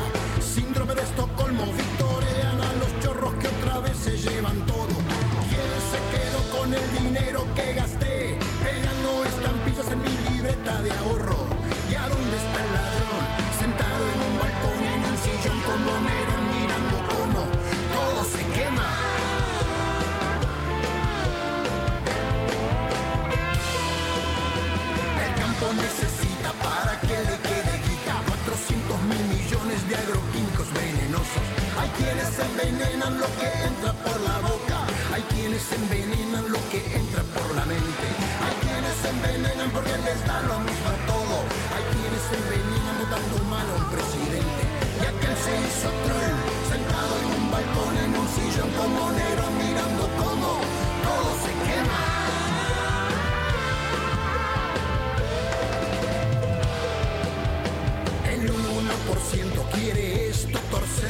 el 9% tiene el poder. De lo que queda el 50 solo come y el resto se muere sin saber por qué. Tantos años votando y casi nunca resultó. Nos piden los votos pero nunca perdón.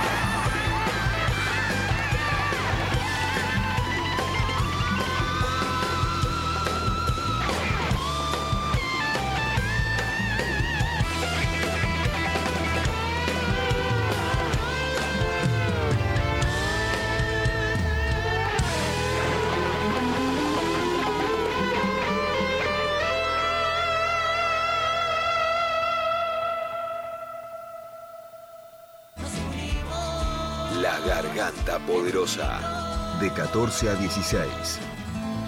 La Voz Urgente. 937. Seguinos en Facebook, Nacional Rock 937. Este domingo, en Todo en Juego, una nota imperdible con Estefanía Banini, la mejor futbolista argentina de la última década. El enganche es mi posición favorita, es lo que, lo que más me gusta. Todo juego. Tener esa libertad, como dije, poder rotar, poder pedir la pelota más atrás, más adelante, poder armar el juego. Una conversación en exclusiva con la actual jugadora del Levante de España, Estefanía Banini, en Todo en Juego. Todo un juego. Este domingo, desde las 12, por Nacional Rock. Hace la tuya. YMCA. Cambia el encierro por el verde. Cambia el sofá por el movimiento. Cambia la angustia por la alegría. Tu tiempo es ahora y tu lugar para estar bien es la ymca.ar.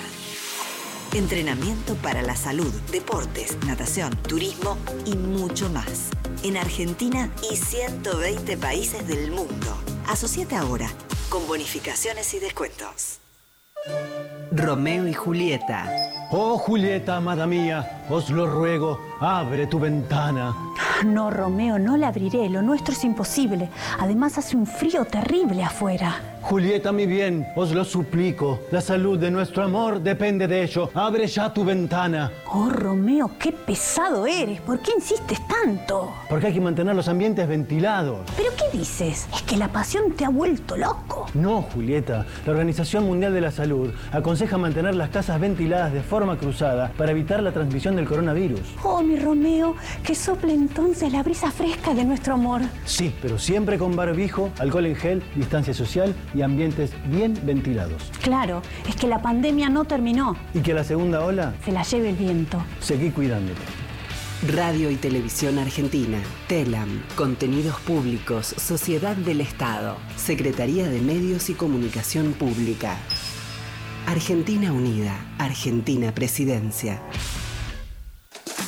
Las bandejas están girando. DJ Time. La pista te está esperando. Domingos de 0 a 2. Con Claudio Ferraro. DJ Time. Por 937 Nacional Rock. Hacé la tuya. 937. Mandanos tu WhatsApp 11 39 39 88 88.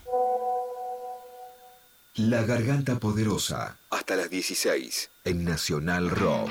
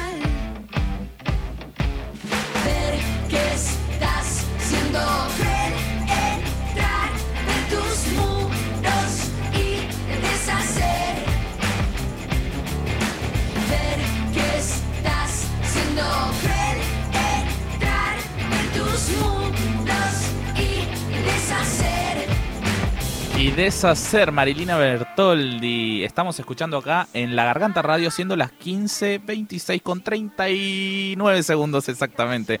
¿Cómo vienen ahí desde Córdoba? Julito, ¿cómo estás? Te veo ahí en La Garganta Poderosa, siempre tan colorida esa reacción. ¿Cuánto tiempo lleva ya?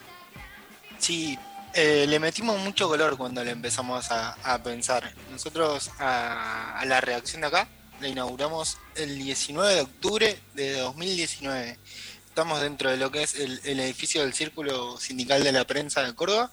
Y nada, acá tenemos bueno nuestra reacción, nuestro espacio. Era un espacio que no tenía tanto color y le metimos un, un mural con demasiados colores, con, con bueno, con nuestro nombre, con la garganta, eh, una imagen de Rodolfo, también está Sabina Condori, que es una vecinita de, de la Asamblea Virgen de Satanudos de La Rioja, Sí. que eh, ya se cumplieron dos años de, de su femicidio.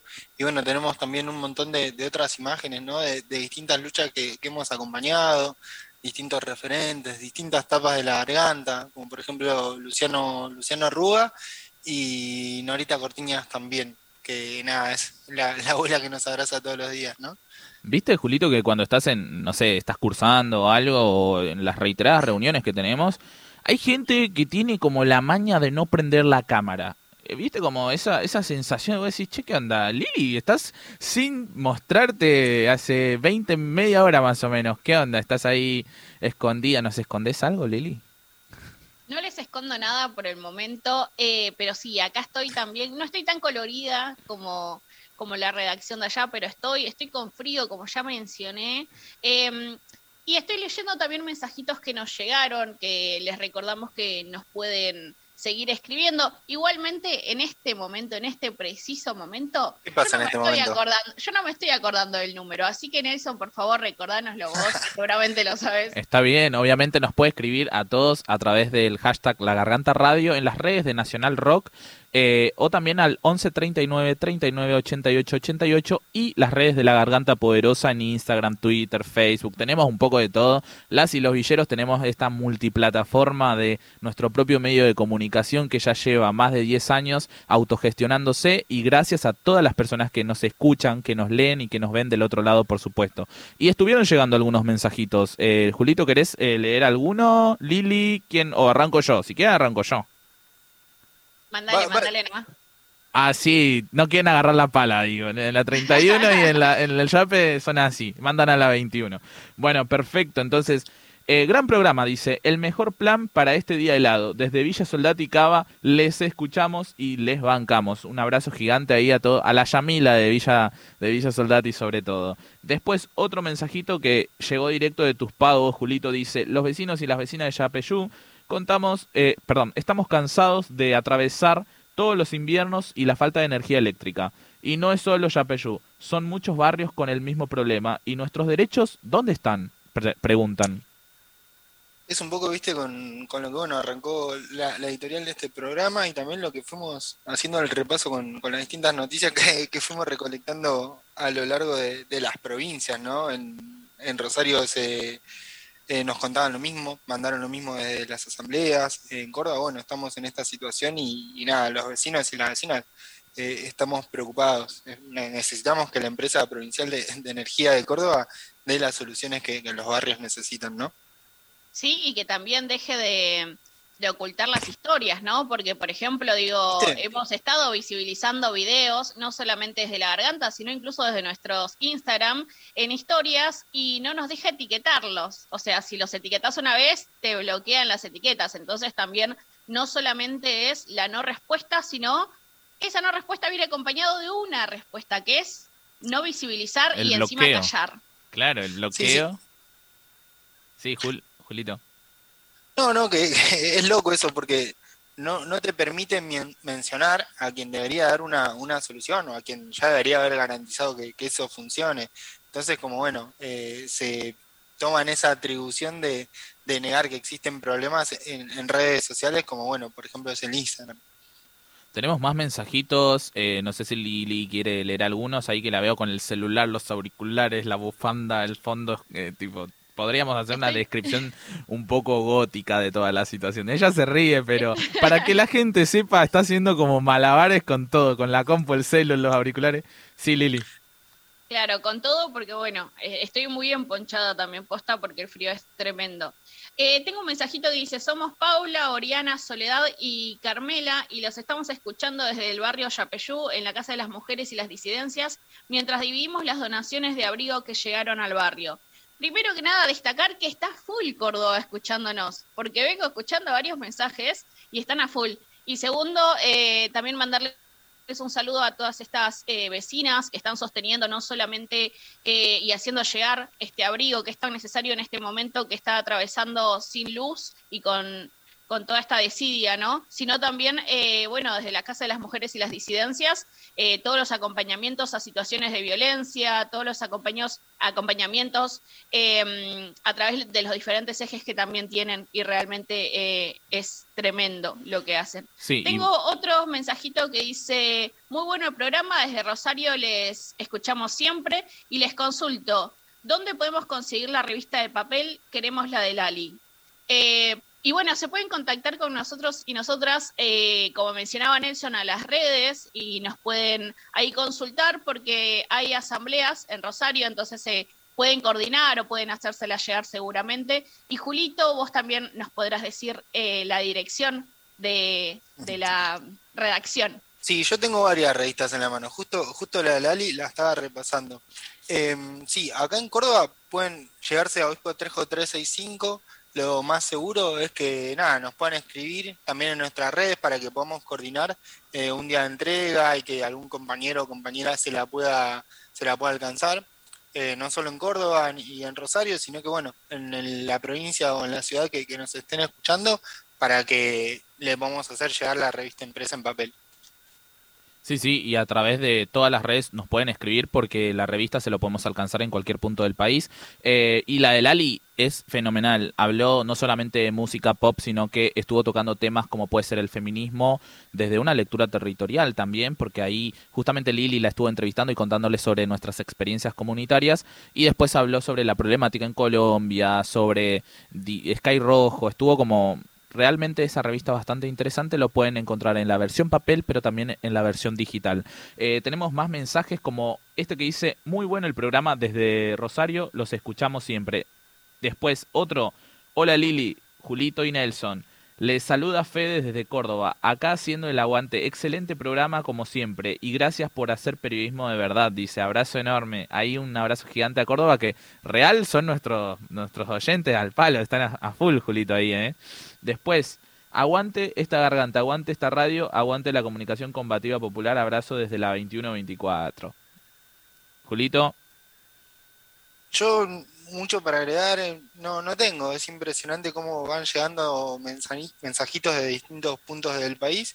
Y, y Córdoba sí, eh, ma- marcó presencia hoy, no, lo bueno es que están escuchando, que, que todo llega y que, eh, no sé, como vimos recién, hasta incluso aprovechan para, bueno, contarnos que, eh, o sumar a lo que ya veníamos Sí. contando esto sobre el frío y demás, está bueno que cuando, cuando lleguen esos mensajes, eh, puedan contarnos también, no solo mandarnos un saludo, decir de dónde nos escriben, sino que qué está pasando en su lugar, ¿no? sí, Sí, eh, y no solamente eso, sino que nos responden, porque en tiempo real acaba de tiempo llegar un mensajito que dice, eh, sí, desde Córdoba estamos a full escuchándoles, saludos desde Alto Alberdi. O sea que nos están escuchando y nos responden encima. Está bueno porque tenemos ese ida y vuelta. Y tengo otro mensajito más que dice, hola al programa que nos acompaña todos los sábados contándonos la realidad de las barriadas. Les mando un fuerte abrazo desde San Rafael Mendoza.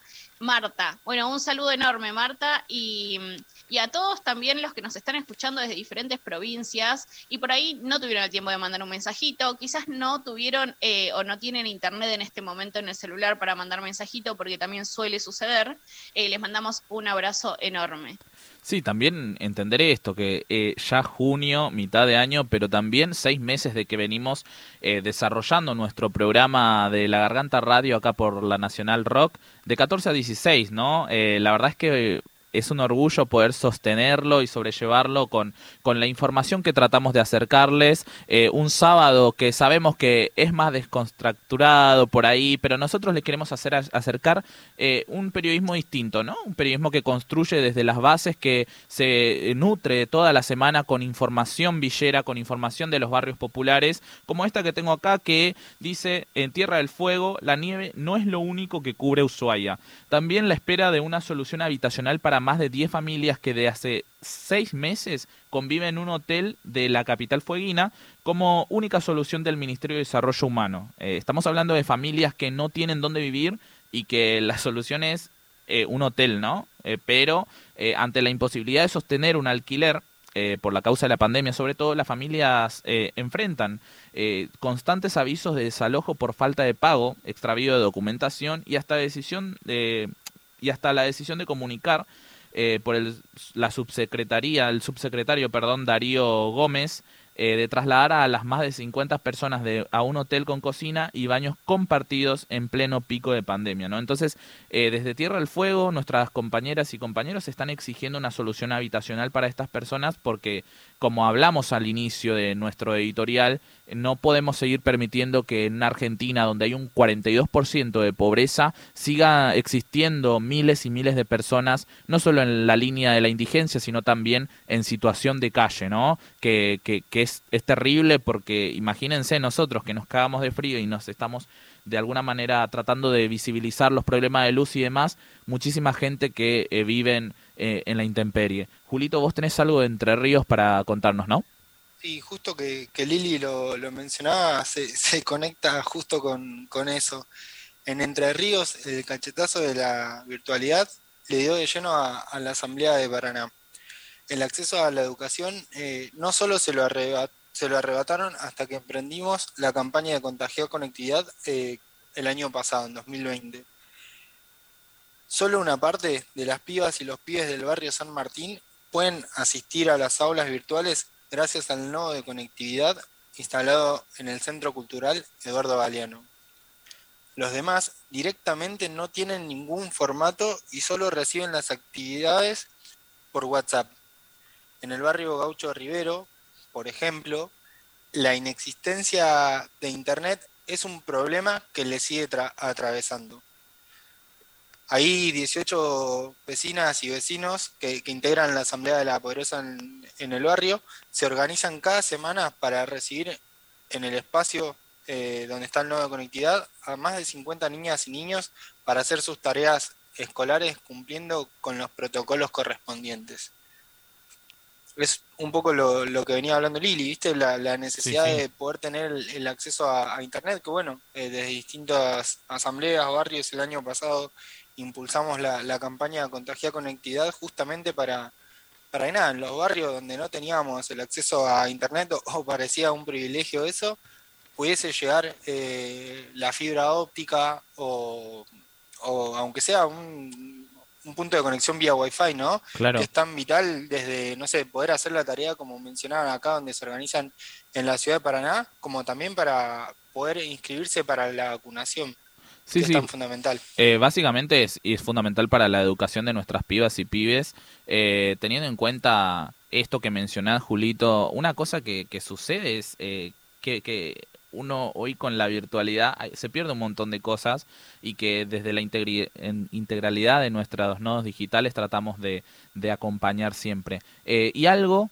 que viene a colación a todo esto es eh, el juramento a la bandera. Ustedes lo hicieron, en cuarto grado más o menos se viene haciendo eso. Yo recuerdo que había llegado recién de Paraguay y me querían hacer jurar a la bandera argentina y yo dije, ¿qué? Eh, pero no sé, y, y aparte yo hablaba guaraní y una bandera que no es la roja, blanca y azul, dije, y celeste y blanca. Obviamente que después uno va apropiándose de los simbolismos, ¿no? Es, eh, es bastante importante eh, y, y- y me acuerdo de mi yo niño a los 9, 8 años, tipo, jurando la bandera, no entendiendo un carajo, la verdad, siendo sinceramente, y, y- después empecé a tomar noción de, de lo importante que es, ¿no? Esa, esa, ese símbolo patrio eh, en, en muchos aspectos, ¿no? Que después puede tener muchas discusiones, pero eh, armamos un contenido justamente para, para poder entenderlo desde la niñez, ¿no, Lili?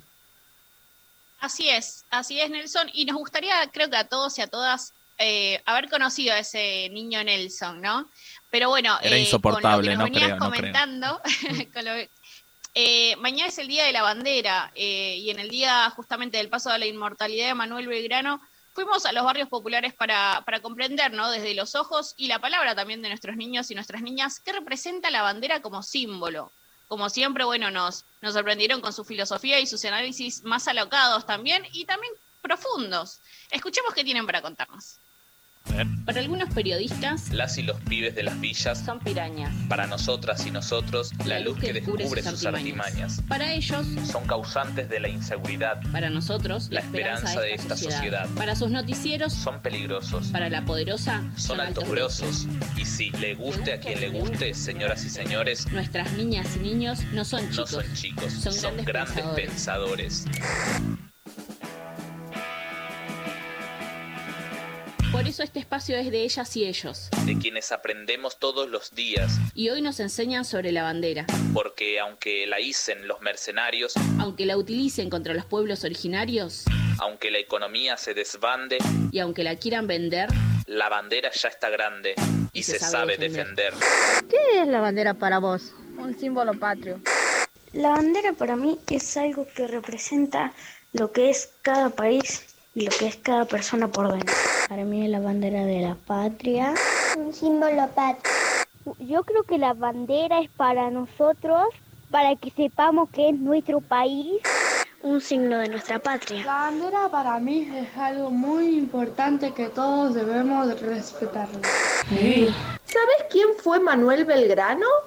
El guerrero. El guerrero de todo el país. Eh, un militar. a que nos crió nuestra la bandera de la Argentina. Un hombre grande. No sé. ¿Qué le cambiarías a la bandera de Argentina? No, porque me acuerdo cómo está. También los colores, pero un verde agua. Que tenga un moño. Nada. Sol. ¿Y qué le pondrías? Una estrella. ¿A qué le haría vos una bandera? A mamá y a papá. Una bandera le haría a la escuela. Le pondría el rostro de Manuel Belgrano. ¿Dónde se fabrican las banderas? En una fábrica o en algún lugar donde se, se la pueda hacer. En una fábrica. En una fábrica de banderas. Yo me imagino que, que más o menos parecido a algo como una compañía. Hay otras máquinas para hacer alguna bandera. Pero la bandera de Argentina no, porque eso lo hicieron a mano. En los kioscos. ¿De qué material se pueden hacer banderas? De plástico. De papel. Y de madera. De trapo y de lana. De clase tela. Y también si estiras bastante tu imaginación, la podés hacer de cualquier material. La garganta. La garganta poderosa. La garganta poderosa. La auténtica voz de los pueblos.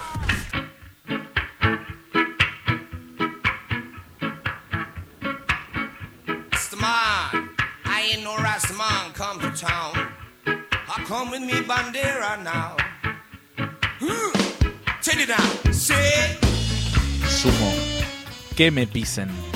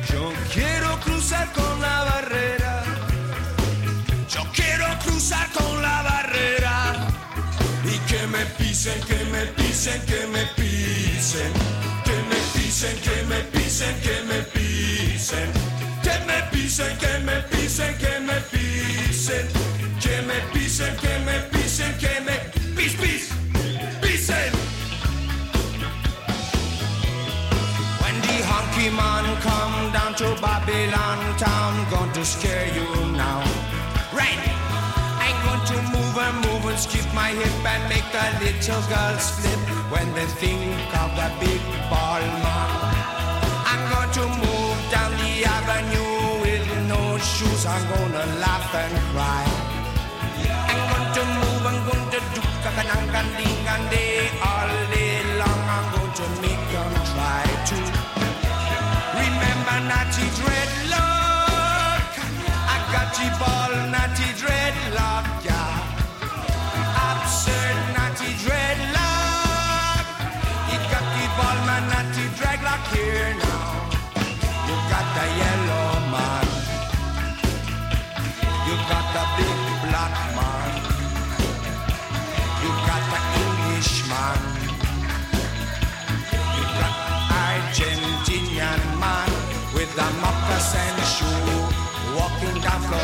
just I go back to the nutty dreadlock. The nutty dragon lock, yeah. Do it like you're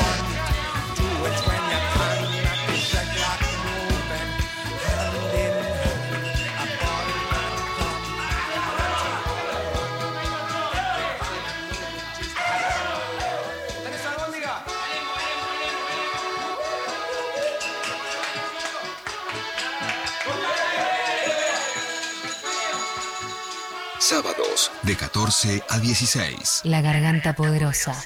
La radio pública de Rock. 937. Nacional Rock.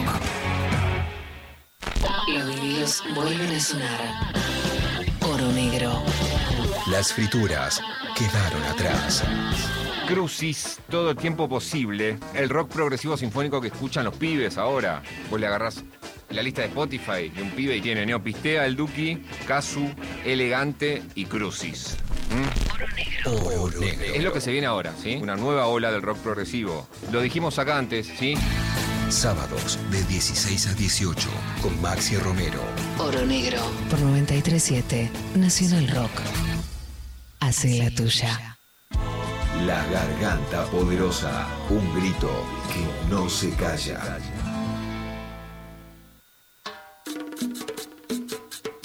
Ya estamos cerrando el programa, esto que es la Garganta Radio, tuvimos un poco de todo, estuvimos hablando de la situación del frío, los cortes de luz, el tema de las garrafas, en una entrevista de lujo con Fernando Signorini, tuvimos un poquito de todo. Tenemos también muchos mensajes que nos fueron llegando y aprovechamos de decirle a las personas que nos escuchan que mándenlos temprano, o sea, porque después no, no entran y, nos mandan cosas y nos dicen, uy, no entró, qué sé yo, genera mucho...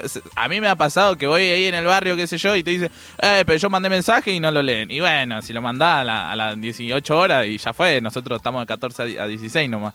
Eh, Julito, Lili, Ali. Nelson siendo Nelson. Perdón, Sí, sí, perdón. sí, perdón. No, no podemos dejar pasar esto. A, a la gente, nos escribe un montón de gente, oh, Nelson. Sí, est- estaría bueno que nos llegue en el horario que estamos al aire, obvio, bueno. pero Se quejaba igual el chabón, ¿viste? Como no decía, tan Nelson. Por-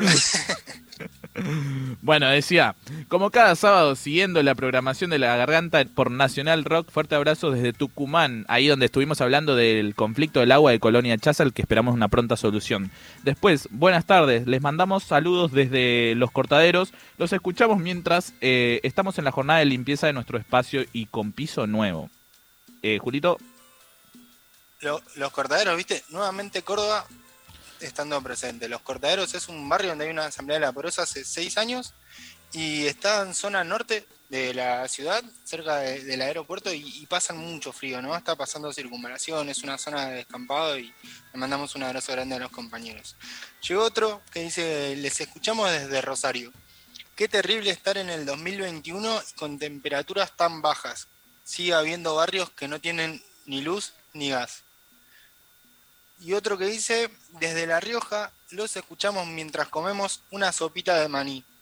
Gracias por cada sábado y fuerzas para cada familia que este frío nos atraviesa a todo el país. que manden Claudia esa sopita de maní, por favor, que manden esa sopita de maní, no sé, por delivery desde allá, como sea. Mirá, Nelson, primero le retasa a nuestro público Y porque después le manda mangué mensajes. sopa de maní. Y hay que pedir canje, hay que pedir ¿Con qué canje cada vez que se ¿Con pueda. qué cara? Nosotros los estamos viendo, pero no se imaginan la cara de Nelson dura, una piedra. No se pone ni colorado. Yo tengo un mensajito más para, para que Nelson se quede tranquilo de que están llegando mensajes. Dice, em, que el Estado se haga responsable y empiece a visibilizar las cuestiones que tienen que solucionar. ¿Qué es eso de que, perdón, qué es eso de no poder etiquetar? Las villas necesitamos respuestas ya. Eh, saludos desde la Asamblea de Entre Ríos, aguante el periodismo villero. Em, Nel, yo, ¿sabes? Hay algo que, que me gustaría que también le, le mande saludo a nuestro público primero, ¿no? O incluso los retes en Que- no, guaraní. que- que se en retracte. guaraní. Que pida disculpas. Le-. Claro. Pero, no, no, pero... Ba, ereiko ya, ya, ota jo ekora zija, ekora konjanen du o parupi, güey. Ba, ese, ba, isa, seja, eta jo gara añara kope guareikoa. No, da, ikua, iso, da, ekua, iso ekora, eko, ekora konjan de socio. Ñanden en du, o pepe, jaun ba, pues, güey, eh, de lunes a viernes, digamos. Así que bueno, ahí estamos. Ya, ya puteé, dije todo lo que tenía que decir.